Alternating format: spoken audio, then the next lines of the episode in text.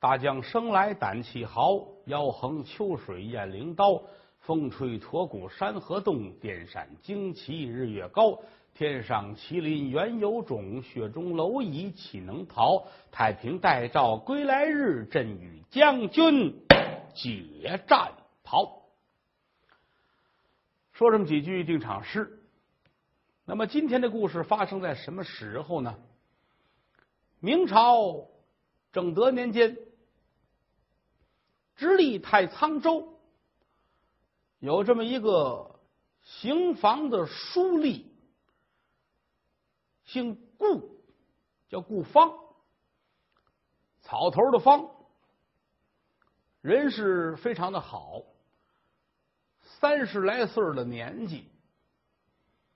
过去有这么句话：“既在宫门内，必定好修行。”什么意思呢？说在衙门口上班的人要想做好事，太简单了啊！封建社会衙门里边黑暗的都不能见人，但是这位顾方可以称得起是一位正人的君子，人非常的好，不坑人，不骗人，不害人。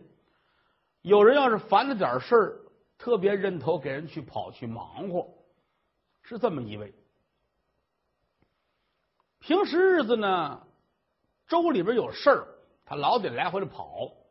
上下级之间有一个文件呢，有点什么新的消息需要传达呀，他老得出城入城。但是说这一出城，当天可就回不来。啊，因为过去这个城门呐，天一黑就关了。城外的人进不来，那怎么办呢？就得找这么一个地儿住。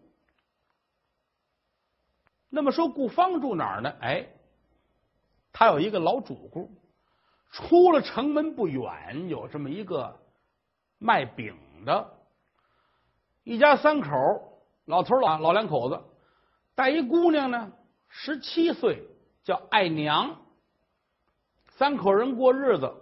老头有手艺，会烙饼，十里八村都爱吃啊！好多人都是他的主顾，而且老两口子为人和善。顾方只要是一出城，就住在他这儿，跟老头就算是忘年交，也熟了。有点什么事儿，住这儿吧。晚上呢，老头弄点饼，弄点菜儿。啊，一聊天一喝酒，关系不错。天长日久了呢，是越走越近，挺好。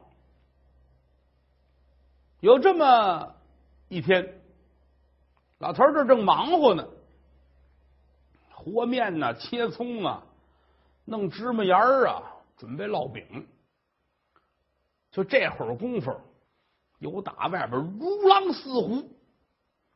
跑来十几个官差，往里就闯。老头吓坏，您几位叫什么名字？我叫江荣，打的就是你！啪，又一嘴巴。老太太跟姑娘出来吓唬，我这怎么走走走走走，一推推一跟头。老爷拿货了二十名江洋大盗，强盗说了，你是他们的窝主。这些年来，金银财宝无计其数，黄金三千两都藏在你们家。说藏哪儿了？哎呦，我的妈呀！老头眼泪都下来了。你看我们家像趁黄金三千两的人家吗？没有，不让你没有，不让你没有。大嘴巴跟不要钱似的，拿过铁链子，连花楞嘎嘣套上，走。老太太也哭，姑娘也哭，街坊邻居出来这儿，呼，乱了套。差人们不管这个啊，这走，快点！哎呦，大爷，您别这，就这会儿正乱着呢。有打外边顾芳进来了，哎，慢着，慢着，慢着，慢着，慢着，怎么呢？赶错了。顾芳出城公干。这是办完事情了，打这过啊。本来说跟老头这儿聊两句的，一看家里出事哎，一瞧还都认识。巡捕厅的哥几个，哎，哥几个，别动手，别动手，别动手，怎么了？哟，顾爷，哎，几位，说怎么回事？怎么回事？嗨，这个逮着江洋大盗，人家说他们家窝了赃了，奉太爷之命前来捉拿。嗨，哥几个，听我说啊，你要说别人，我不敢说。你要说姜老头不会，啊，这是个好人，正人君子，而且也厚道。这是一烙饼的，我每次出城入城都在他这儿歇脚住宿，所以说他肯定不是。哎呦，我说顾先生是有您这么一说。上命，所差概不有己，我们怎么办呢？衙门的事您还不知道吗？老爷说了，我们就得来，是不是？错拿三千，不能放跑一个。您说对不对？是是是是，我知道几位啊，多辛苦多辛苦啊！呃，这样拿他呢，是让他跟着去啊。几位别动手，咱有话好说。这跟我不错。咱们自己人，好，那行那行那行那行，解了解了，把链子解开了。老头，你可别跑，听见了吗？我上哪儿去？我哎，那就行，你别走啊，跟我们一块儿走，见老爷说去。太太跟着姑娘哭的，顾大爷呀，顾先生啊。您看看我们这闭门家中坐，祸从天上来呀！您看看这事儿，别哭，不要紧啊！心里没病不怕冷年高，啊，踏踏实实的，一点问题都没有，都有我呢。这棚事冲我说了啊，我跟着走，你们在家待着，哪儿也别去，听我的消息。好，这说完了，又打家里出来。跟着这帮差人，带着老头直奔衙门。到了衙门，天可就黑下来了。啊，把老头搁在班房那儿，给倒了碗热水，喝水。我别喝水，我喝不下去。嗯，你呀，踏实住，没事啊，一切都有我呢。哎。我这没招灾没惹祸，谁知道？行，我现在就去见知州大人，我把事情跟他说一说。哎哎哎哎哎，安顿好了，老头又打这出来，赶奔内宅面见大人。知州老爷跟后边正看案卷呢，这说回事，进来参见大人。顾方啊。这么晚了，什么事儿？是跟爷回。今天闻听人言，抓住了江洋大盗，指出窝赃之处，乃是卖饼的江荣。小人我出城公干，在他那儿歇脚下马，相识多年，此人本分老成，绝不可能是为非作歹之人。大人详情。你认识他，我认识他。行，去吧。是，谢大人。转身出来了。老爷往这一坐，心说：“好么样的？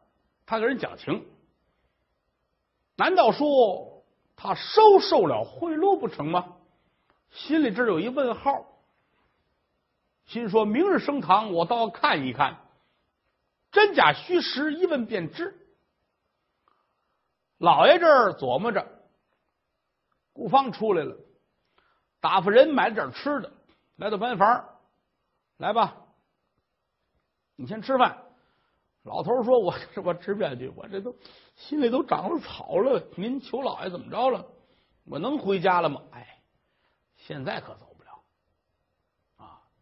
因为得明儿上了堂见了大人之后再说，你踏踏实实。别人不相信你，我相信你。你不是为非作歹之人啊！该吃吃，有什么事明儿再说。按说，像他这样的人，晚上应该押入南监，但是因为有顾方的关照，就在班房这儿睡了一宿，也没有人难为他。次日清晨，大老爷升堂，衙役排班，两边肃列。太仓州知州转屏风入座，吩咐一声：“来呀，带江荣。”说一声“带江荣”，由打底下把江荣就给架上来了，往堂上一走，两旁边的差人如狼似虎，跪跪跪跪！怎么呢？这叫唐威。其实不用喊，往上一走，老头浑身都酥了。扑腾一声，不是跪，趴那儿了。有人过去给他周起来，跪好了，跪好了，跪好了。我说这就是我见见过大老爷，都不会说话了。你叫江荣，是正是小人。一旁边顾方出来跪倒，大人，这就是昨晚小人跟您讲的卖饼的江荣，受人冤屈，望大人。法外开根，走！太仓州很不高兴，两次三番为此人讲情，难道说你收受他的贿赂不成？大人，小人平日为人如何？大人有个耳闻，我是出于义愤才替此人讲情，倘若其中有何？勾当，老爷，您若知晓，有人能证明此事的话，我万死不信。说我要真是拿他钱了，您查出来，你弄死我。大老爷点点头，嗯，江荣，你实话实说，可曾窝赃？老爷，我天地良心，我就是一烙饼子。我家里要说趁三千两黄金、金银财宝无数，我早就换个饼称了，我还至于这样吗？大老爷察言观色，心说这个人倒不像为非作歹之人，眼为心中之苗，看人的眼睛就如同啊，看见这个人的性格了啊。据说现在人公安局啊，把各种犯罪嫌疑人的这个图像啊搁在一块儿啊一比拼。说这个经常杀人的啊，什么偷东西的，或者是流氓的，这个面庞啊，那个脸型啊，它都是一种类型。看起来古代这个乡人术，它是有一定道理啊。所以当然也有有一种面型，看着脸就知道是好人啊。我这样就就。闲话少说，公堂之上，大老爷仔细的端详了一下江荣，点了点头。你站起来，是都站不起来了。两旁边差人给搀起来，大老爷，法外开恩。嗯，老爷一回头，叫过一个差人来，你跟他俩人把衣服换一下。是，差人把身上衣服换下来，又把老头的衣服换下来，俩人对着个一穿，吩咐老头来，你站在我桌子旁边。老头说：“这我哪敢？你站这来吧。”哎，站在桌子这直哆嗦。大人说：“你别哆嗦，扶点我这桌角。”哎。扶着桌角，旁边还站着一差人，拿肩膀顶着他，又让刚才穿上老头衣服的这个差人跪在了堂下，吩咐一声：“来呀，带江洋大盗。”说一声“带江洋大盗”，哗楞楞楞楞，锁链声音扭打下边二十人，呵，歪着个肩膀，咧着个腿，撇着个嘴，那个嘴撇的呀，跟八弯似的啊。脚底下斜着，稀里哗啦，稀里哗啦，稀里哗啦，稀里哗啦，往上一走，这差人们照着后腿窝跪下，跪下，我天天我噼里啪嚓跪了一片。头一个就是这个匪首，大老爷说：“你抬起面来。”是，一抬头，大人一瞧，就这模样，哎呀，够枪毙三天的了。嗯，我来问你，昨日堂上你言说。这些年来抢劫金银财宝不计其数，三千两黄金藏在卖饼的江荣那里，可是实事儿不错。大老爷，我句句真言。嗯，好，你来看，拿手一指，堂口角这儿跪着那个差人，这就是卖饼的江荣。是他吗？这匪首一回头，嗯，是他。当初啊，我们这个金银财宝都给他了，他是我们的幕后指使人，他是我们的老板，他是我们的总瓢把子，把老爷气的呀，瞪眼说瞎话啊。嗯，你想好了，世上同名同姓之人甚多。拿手一指，站在桌子旁边，这位真正的卖饼这老大爷，他也叫江荣。你看看是他不是？强盗头一抬头，嗯，不是。这位老哥仪表堂堂，出类拔萃，他怎么可能是呢？大老爷说：“你再想想，是跪着的还是站着的？是跪着的。”呸！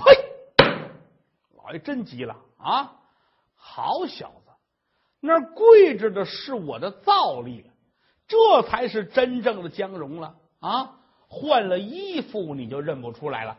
车下去，重则八十。两旁边差人架起来这强盗头，往下就走，摁着当院退下中医，水火无情棍举起来。奔着屁股蛋子噼里啪啦噼里啪啦叮咣稀里哗啦，这通打呀，打的鬼哭狼嚎。堂上江荣跪在这儿了，老爷说：“你先起来，把衣裳换了。”俩人把衣服换完了，人家这差人又站好了。江荣往这儿一跪，眼泪哗哗的。大老爷，可见小人所讲。句句事实，嗯，江荣在，嗯，这肯定啊，有你的仇人买通了匪首，陷害于你。我来问你，平日可有仇人？你觉得这个事情可能是谁干的？你怀疑是谁呢？江荣往上叩头，我的青天太爷，小人我不知道是谁陷害，我也不想知道。老爷愣了啊！你若说出来是谁，我把他拿问在公堂，替你报仇雪恨。江荣往上叩头，连连摆手：“大老爷，这就不必了。有人恨我，说明我平时做事有不对的地方。”我自己检点，回头我去反省。我要知道是谁，我肯定要恨上他。如果那样话，冤冤相报又几时得了？老爷一听，罢了，这是个好人呐！一举胳膊向江荣学习，哦！衙役们都鼓掌。哎呀，了不得了！老头遭到好评了。来呀，让他画押画供，消差完案。此案与他无关，送他回家。这事算是完了。堂上巨杰写字儿，又打这出来之后，一回头，顾芳跟出来了。没事了，赶紧走。老头一回头，扑腾跪下了。顾大爷，我我怎么谢您？要是没有您，我就算完了。你想吧。头天来，先搁在监狱里边，兵光五四打一顿。转天一上堂，往那一跪，你是吗？强盗准说就是他啊！你得说不承认，不承认，咱先打，又打一顿。这个岁数了，打完之后再押在监狱里边，没二年这官司轻生不了，熬不到二年就死在监狱里边了。所以今天是多亏了人家顾芳，才把他救下来。老头眼泪哗哗的，我怎么谢你？行了，您别说。您快回家，回我瞧您去。哎哎哎，老头回了家，嚯，老太太、闺女这望眼欲穿呢。啊，一瞧回来了，三口人抱在一块，哇哇的哭。街坊邻居也说：“怎么能回来这么快呢？”嗨，别提了，这不是那位顾大爷给我们说好话，救的我们。哦，是是，嘿呦，那是正人君子，好人好人。回了家了，买卖先别干了，先关上门吧。啊，把饼铺的买卖也关了，坐在屋里说这事儿。赶等天帮黑儿，啊，顾芳来了，买了这么一铺罐点心，买了点水果啊，又弄了一坛子酒，到家里来。哟哟哟，过，这是顾大爷了！哎，快快坐，快坐，快坐。我呀，给您买点东西，给您压压惊。哎呦，顾大爷，这我我应该瞧您去，您怎么还看我来？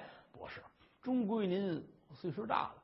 有这么一场事儿，反正是有惊无险，我来看看您，哎，好好养着，缓两天，没什么事儿。有事儿还冲我说，我谢谢您，我谢谢您。哎呀，这怎么话说的？呵，一家三口感动的都不行了。留人家吃饭，顾芳说：“我衙门还有事儿，我得走。”这就走了。老头老太太带着闺女坐在这儿，感慨万千。衙门口的人见多了，但说像顾芳是这样的没有。啊，哎呀，咱实话实说，人家对咱有救命之恩，我怎么才能报答呢？老太太也着急，这咱给人，咱买什么呀？咱有什么可给人？咱给他烙五十斤饼，不像话呀！那怎么办？买东西咱也没什么钱呢。再一个，人家人家不缺什么东西啊。老两口子商量，商量到后半夜，姑娘睡觉去了。老头突然间想起来了，哎，老伴儿啊，我跟你说点事儿，你说吧。嗯，哎，咱俩都这岁数了，我这是捡了条命啊！你得承认这一点。这个救命的恩人呢，就是顾芳。现如今我得答报人家。如果说我不报答，我这心里过不去。我有一主意。你听行不行啊？你说，嗯，咱俩人这一辈子也没个儿子，就这么一个姑娘爱娘。姑娘十七岁了，咱们这个人家高不成低不就。你说找一个好人家，人家谁把这个卖饼的姑娘当回事儿？找一穷人没辙的吧，我又不放心。而且你我二老以后。有一个靠山，谁管咱们呀？是不是？咱这玩意儿行不行？咱把闺女送给顾芳吧。老太太说：“顾大爷倒是有媳妇儿，嗨，给他做个二房，当个妾，又怕什么的了？是不是？你说的倒是也有道理。那姑娘能乐意吗？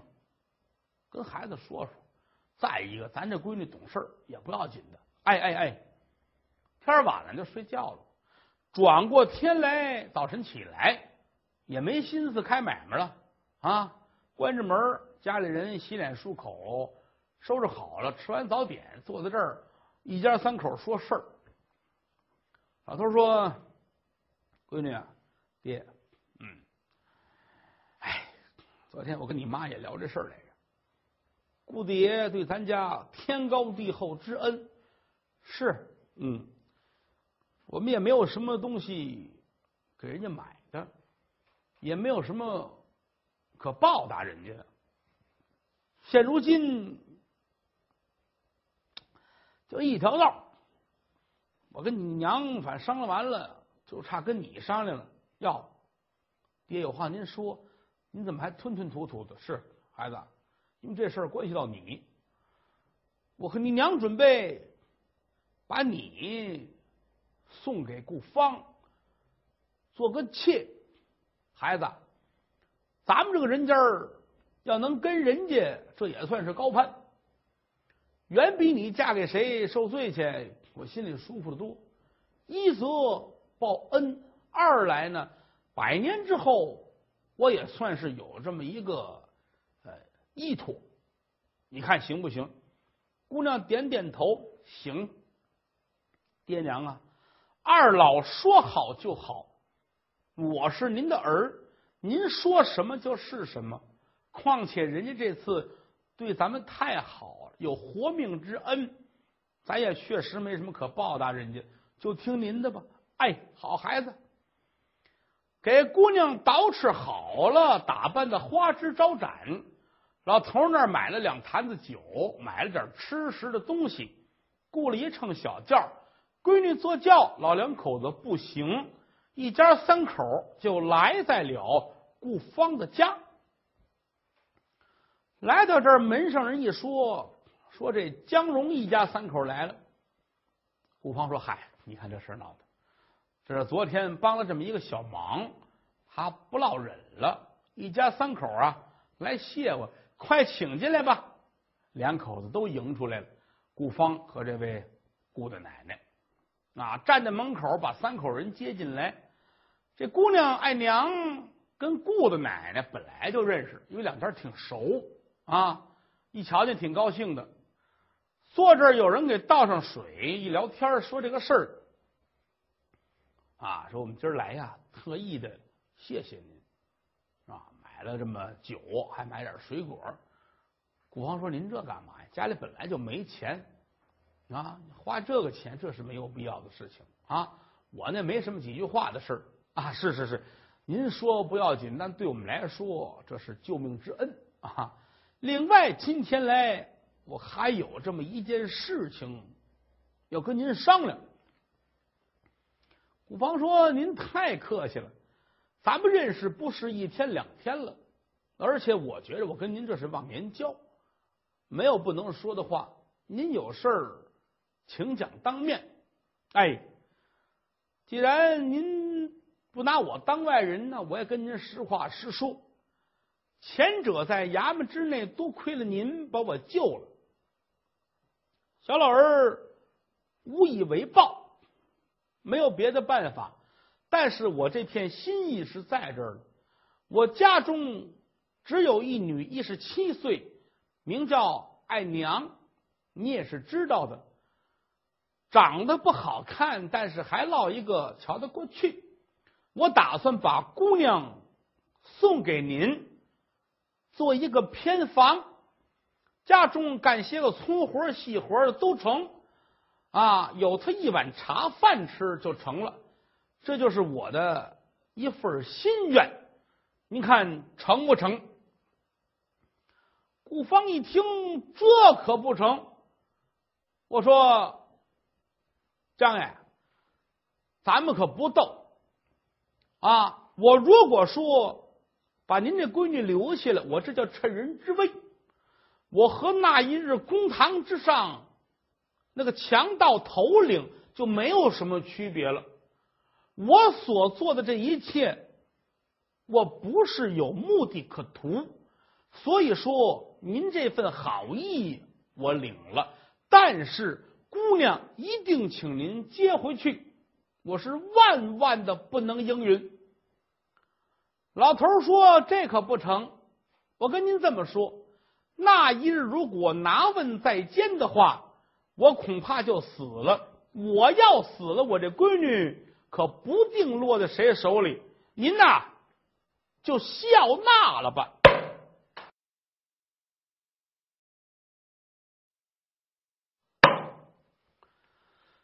金谷奇观接演前文，上文书讲到，老头江荣把自己的闺女打算送给顾芳，来了跟顾芳这么一说，顾大爷连连摆手，这可使不得。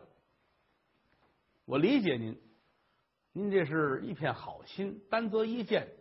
我若贪色，岂非和海盗一样？我这是趁人之危吗？我不能如此。老头说：“您不能这样，咱得这么说啊！啊，您觉得您这是趁人之危，可我觉得您这是助人为乐。如果说那一天公堂上我死了。”家里就剩老伴带一闺女，下场可更惨啊！这娘俩辗转流离，我闺女不定落在谁的手里边，那不就更坏了吗？是不是？我这来一是报恩，二是求您给孩子一个归宿。哦，老两口子掰开了揉碎了的劝孤芳，啊，到最后说您啊收也得收，留也得留，我们走了。站起身来，老两口子往外就跑。顾方再追出来，门口没人了。刚才聊天的时候呢，顾着奶奶跟这姑娘上旁边那屋啊说话，外边的事儿可都不知道。这会儿大奶奶出来，一瞧自己丈夫坐在那儿垂头丧脑，说：“你怎么了？”嗨，刚才他们老两口子来，您知我这不三口吗？是老两口子走了啊，把闺女扔这了啊？为什么呢？嗨，只因我在公堂之上说了几句好话，把他给救了，人家觉着无以为报。打算把姑娘送给我填房，我这再三的客气，他也不听。我还没等说明白了，老两口子就跑了。你说这事儿，这这怎么弄呢？大奶奶乐了，嗨，夫啊，男子汉大丈夫，三妻四妾也是正常的事情，你放心。我不会吃醋撵酸的。大奶奶这么一说，这算是表一姿态。你要愿意的话呢，你就把他留下也无所谓。我不吃醋。顾芳说什么呀？你这哎呀！可你说这玩意儿得了，先打扫一间房，让他先住吧。哎，顾芳就出去了。顾芳出去办事。回来时候呢，晚上就八九点钟了。这回来直接的就回到大奶奶屋里边睡觉。大奶奶说：“你怎么上这屋来了？”我怎么不上这屋来啊？这是我的家。说那间屋收拾好了，江家姑娘在那屋。嗨呀，大爷直摆手，你说什么呀？这是？你以为我跟你这装着玩呢？我不是那个人，知道吗？啊，我是真不想如何如何的。你不能这样，过个三两天呢，想个辙给他送回去吧。大奶奶一听，呵，罢了啊！我丈夫真是个正人君子，人家说了不上那屋，我就别愣推他了。睡觉吧，这睡觉。晚上这个姑娘。爱娘也纳闷以为啊，顾芳得上自己这屋来呢，没想到到天亮都没来，也没往心里去，连着好几天都没来，眨眼的功夫有这么半个多月。这天顾大爷有时间，吩咐人买了几样东西。雇了一乘轿子，接上江家姑娘爱娘，说我带你回家看看你父母。老头老婆一瞧，嚯，啊，姑娘回来了啊！这个顾大爷来了哦，您看看，我是出城公干，买点东西看看您。姑娘好些日子没瞧见您了啊，见一面。哎哎，姑娘进来，顾芳说：“我有事儿，我得先走。”出来就走了，老两口子一见姑娘很高兴。哎呀，好些日子没瞧见，就这么一孩子，怎么样，姑娘？啊，现在是大人了，跟人过日子了，对你好不好啊？姑娘脸都红了。嗨，这个这些日子我一直自己睡来着，人家顾大爷正人君子，没上我屋里来过。老两口一听要，干！合着送你过去，人家都没上你屋去过，没有？这是怎么茬呢？老太太也纳闷想了半天，说这样吧，待个一两天呐，咱把闺女再送回去。成，等一两天，归着归着。弄轿子又给抬回来了。没想到到了家之后，顾芳没在，大奶奶在了。老两口子进来一说，大奶奶乐了，嗨，这不嘛，人家这个这大爷啊，跟我也提来着，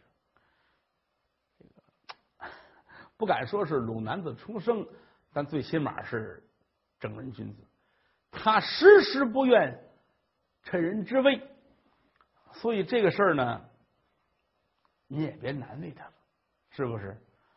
他跟我提到过。他说：“如果再把姑娘送回来，他就不在家住了。”哈哈，嗯，我替他谢谢您啊。姑娘还小，还能找一更好的人家，麻烦您还抬回去吧。老两口子眼泪都快下来了。你说这事闹的啊？人家人家怎么这么好呢？得嘞，您替我们谢谢顾大爷吧。一家三口又回来了。顾芳回来听太太一说，说对啊，而且来说有这么一回事儿。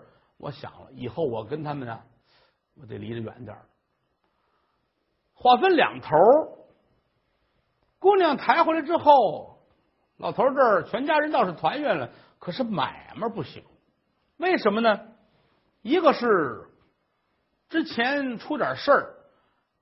买卖关了一段时间，有些个老主顾早先是总买你们家饼，但这些日子老来你们家老不开门，就上别处买了。人家不来，他这儿有的时候弄完饼和完了面，当天的东西卖不了，剩下的吧又舍不得扔，一放放三两天，不是馊了就是坏了，买卖是越来越没辙。老两口子也着急，家里本来就没什么钱，这可怎么办呢？一家三口愁眉苦脸。有这么一天，姑娘出来扔东西，啊，就是倒垃圾呀，把东西扔完了，转身要回去。马路边过这么一个人，这主四十来岁。得往上将近五十左右，胡子到胸口这儿，头戴宝蓝缎子圆眼镜身穿团花的开场，对襟敞开，双飘宝剑垂穗儿，啊，这有一大红鼻子，可能是好喝酒，酒糟鼻子，大眼珠子，啊，眼睛很大，但是黑眼珠小。你算吧，咸鸭蛋上面啊，搁一黑豆，就这样，厚嘴唇，老这么赊着嘴，拿把小折扇，带着四五人，一边走一边聊。猛然间一抬头，瞧见姑娘了，哟嚯！当时就定住了，太漂亮了，姑娘啊！其实没化妆，也没这么捯饬，但是越这样越好看啊！有这么句话吗？薄施脂粉是淡扫蛾眉，非常秀气，脸上根本就没擦东西。你看咱有的这个女的汉子好捯饬，脸上抹粉，抹了最后好像这鼻子跟脸都平了。你说得抹多少粉呢？跟攒腻子似的。不好看，姑娘什么都没抹，但看这个脸蛋儿，哎呀，水灵，就好比一个煮鸡蛋，把这皮儿剥了，这煮鸡蛋啊，在粉盒里打一个滚儿，房檐底下拿露水珠又滴了一晚上，白中透嫩，小脸蛋儿就这么好看啊！关键它纯天然的，它没抹东西。打了这一眼，这袁伟爷就跟电着了似的，哦，跟着这几人，我这怎么了？大爷怎么直学油葫芦叫唤？您怎么了？呜，怎么还这样？您瞧见什么了？这拿手一指，那。这几人一抬头，呵，不赖。啊，好啊，这您这个，你们给我问问吧啊，问问这是何人之女？我要娶她。好嘞，那么这是谁呀？哎，这是一个打徽州来的大客商，此人姓耿，人称叫耿的爷，卖什么呢？卖盐，在扬州啊做盐的买卖。靠，那年头盐商啊，那还了得，多有钱呢！啊，这是没事了，上这边来玩来。哎呀！无意中发现了，回到客栈去，这活不了了。安排人去，赶紧去啊！给我说说，谁家之女？赶快问大爷，我要娶她。好，安排吧。找当地人一扫听，说哪哪哪有这么一位？是谁？一问就问出来了，说这卖饼，江荣之女江爱娘，就是他。哦，好好问一问，我打算娶她，可以不可以？嗯，撒出风去了，这媒婆都来了，怎么着，大爷？瞧着呢，去吧，上家问去吧。哎，这事好办啊，你有钱呢，来到这儿了。哟，这个老爷子老太太啊，怎么着呢？嗯，道喜。姑娘有人瞧上了啊？谁呀？这个大盐商啊，徽州大盐商耿大爷，家财万贯。看你们姑娘，打算娶她。哦，老两口子想了又想，哎，一家女百家求，姑娘大了，早晚是得嫁人的。可是单则一件呢，这玩意儿。姑爷不要了，我们我们再嫁别人，我们可得使钱。什么叫使钱呢？就得要彩礼，而且还得问问这主岁数大不大，家里边人口清净不清净。这一问人说岁数不大，四十九。老头一算，比我小两岁。这玩意儿很难说，说。那家里呢？说家里倒是挺清静，就一位太太。哦，你看想不到的事情，这么有钱，家里就一位太太，可见这个人呐，人性还行啊。说我们见见吧，哎，见见吧，找一酒馆，大排宴宴，老头去喝酒去啊。这一进门，会瞧这位大盐商，从头上到脚下新换的衣裳，桌子上杯盘罗列，上等的酒席。老头这一进来，这一躬到地，好，您好。老头一看，哎呦兄弟，坐坐坐坐坐坐，怎么着？看着比自个儿岁数还大。当中有保媒的，有家农院工，大伙儿坐在一块儿，劝老头呗。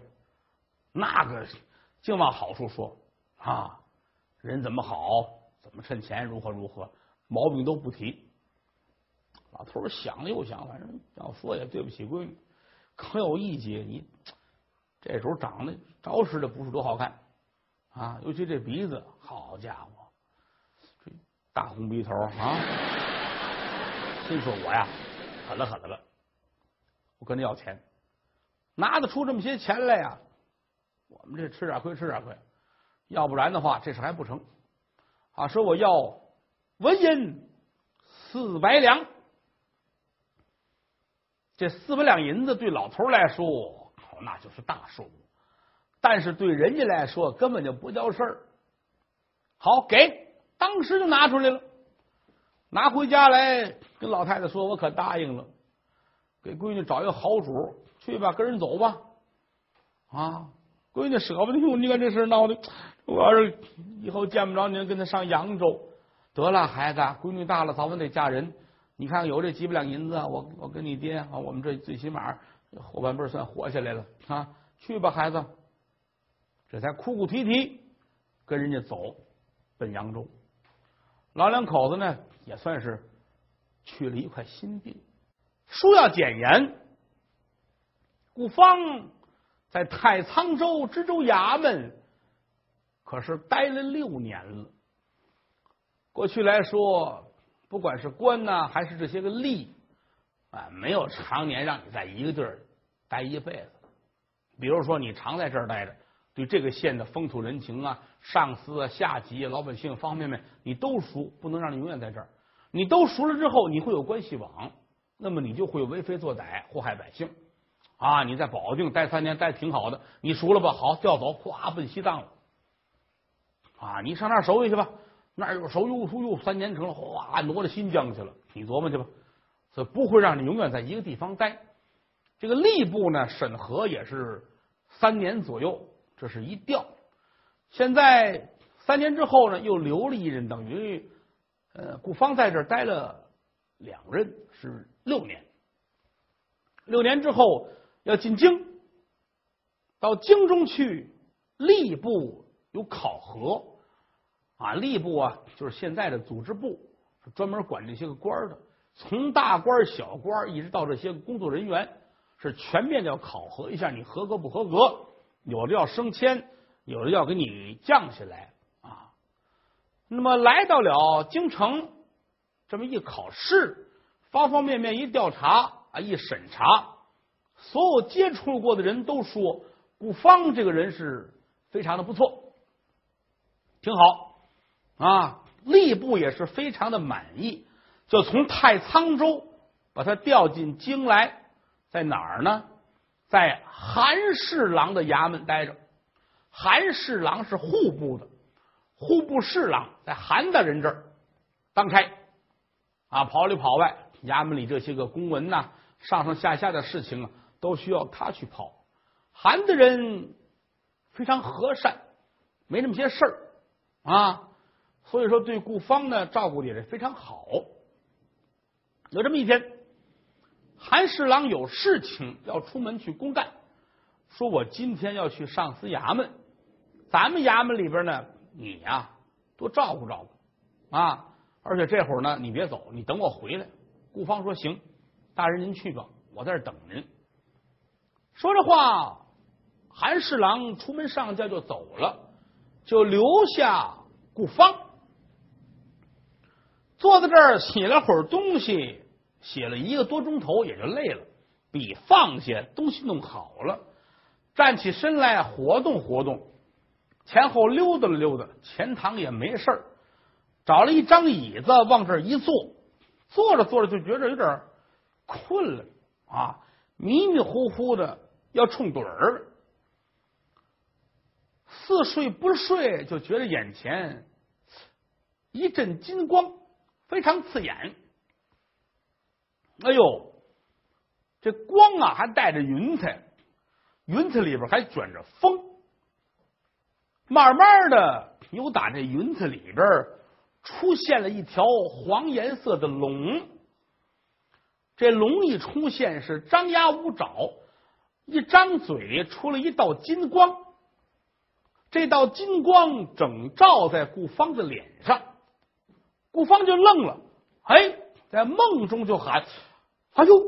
喊了一声：“哎呦！”就觉得动不了了，好像耳边像就听有人喊：“人呢？人呢？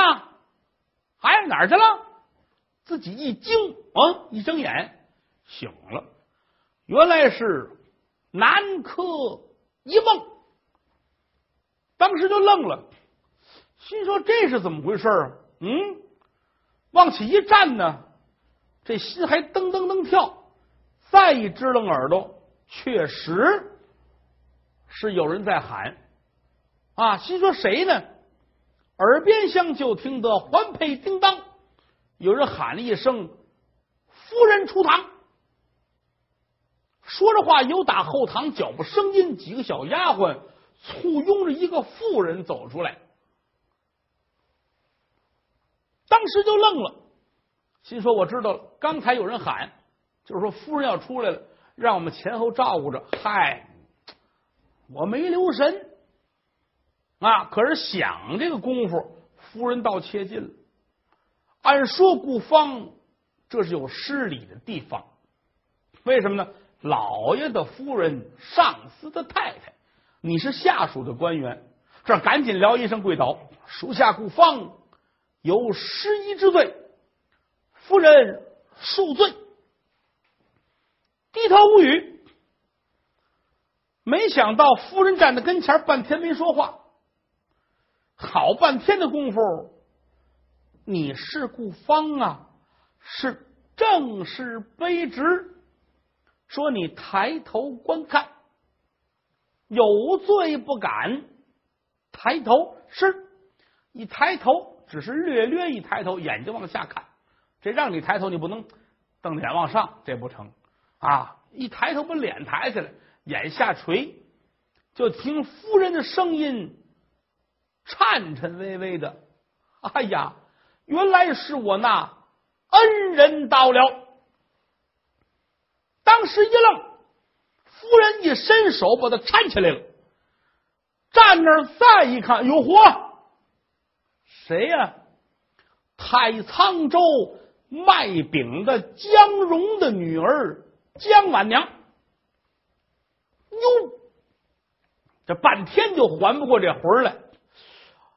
哎，这可就愣了。夫人眼泪下来了。恩人呐，恩人。真的是你吗？啊啊啊啊！说什么呀？这个变化实在是太大，想不到的事情。因为当初有耳闻，徽州来一富商姓耿，把他娶走了，心里还想了，得了，有一归宿不错。这怎么这变戏法呢？这是怎么回事啊？怎么跑这当夫人？闹不清楚，怎么回事呢？当初这位耿大官人。娶走了江婉娘，啊，花轿抬走了，洞房花烛之夜，一瞧床头坐着美人儿。啊，带着盖头跟这坐着，呵，耿爹乐坏了，一聊这盖头吓坏了，自个儿的大媳妇儿。啊，感情大奶奶对他并不放心，他无论上哪儿去，后边就跟着，来到这儿才发现有这么一茬。故此，洞房花烛之夜，自己冒名顶替跟这坐着。丈夫一掀盖头，大奶奶蹦起抡圆了十二个大嘴巴，打的跟不要钱似的。最后问这怎么办？我这我没别的意思，你说怎么办？人家姑娘抬来了，得咱俩认一干闺女吧。这样把晚娘认了一个干闺女啊！大伙都说这倒不错哈。这个头天本来想当啊新郎的，谁想到这成了干爹了。跟前老放这么一干闺女也不是事儿。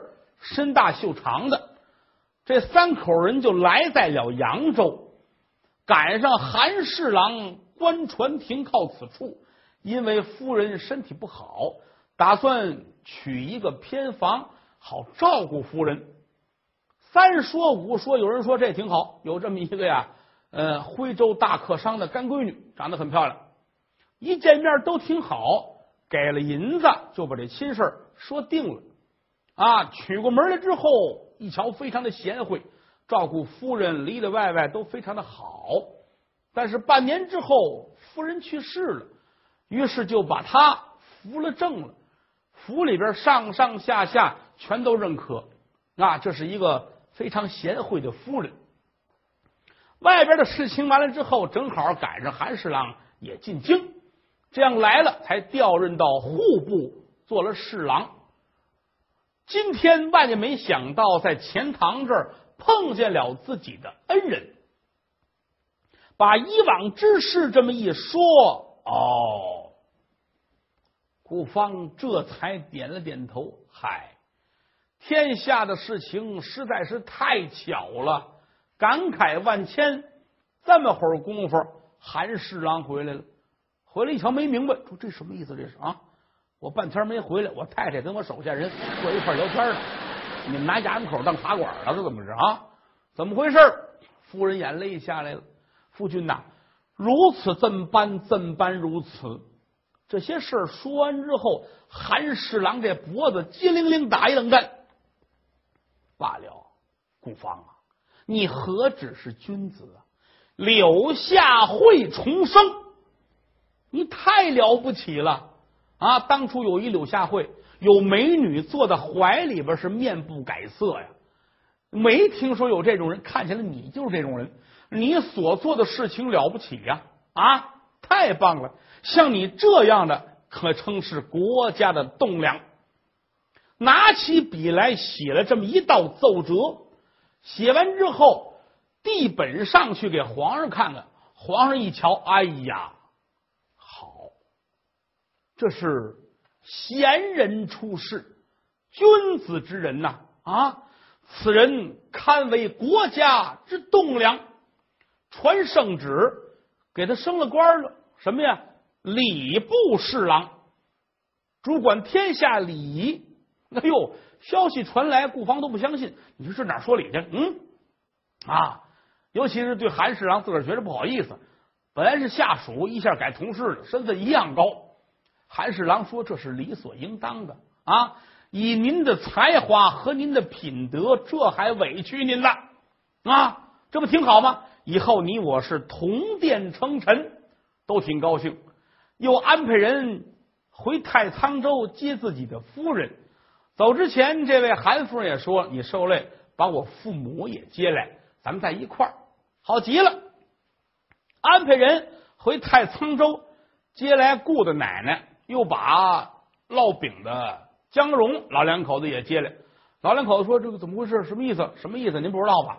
您闺女现在是侍郎的夫人啊，接您进京。”哎呦，老头乐坏了。你这回算行了啊！我闺女是官太太，这回我进了京，我找一好地儿烙饼，我就不愁我卖不出去。大伙儿就乐好，您现在您什么身份了？哈哈，老太翁、老太爷，您还卖饼啊？来吧，这才带着他由打太仓州赶奔京城。父女见面喜成一团，想不到的事情，老头也高兴。我闺女转了一圈跟了侍郎了。更没想到的是，这位顾大爷现如今蟒袍玉带，位列朝班。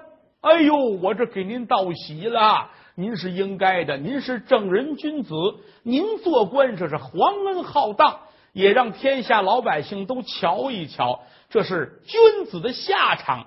哎呀，顾大爷也特别的高兴，叹了口气：“各位，善有善报，恶有恶报，为人一世可要知道，这头上有青天。”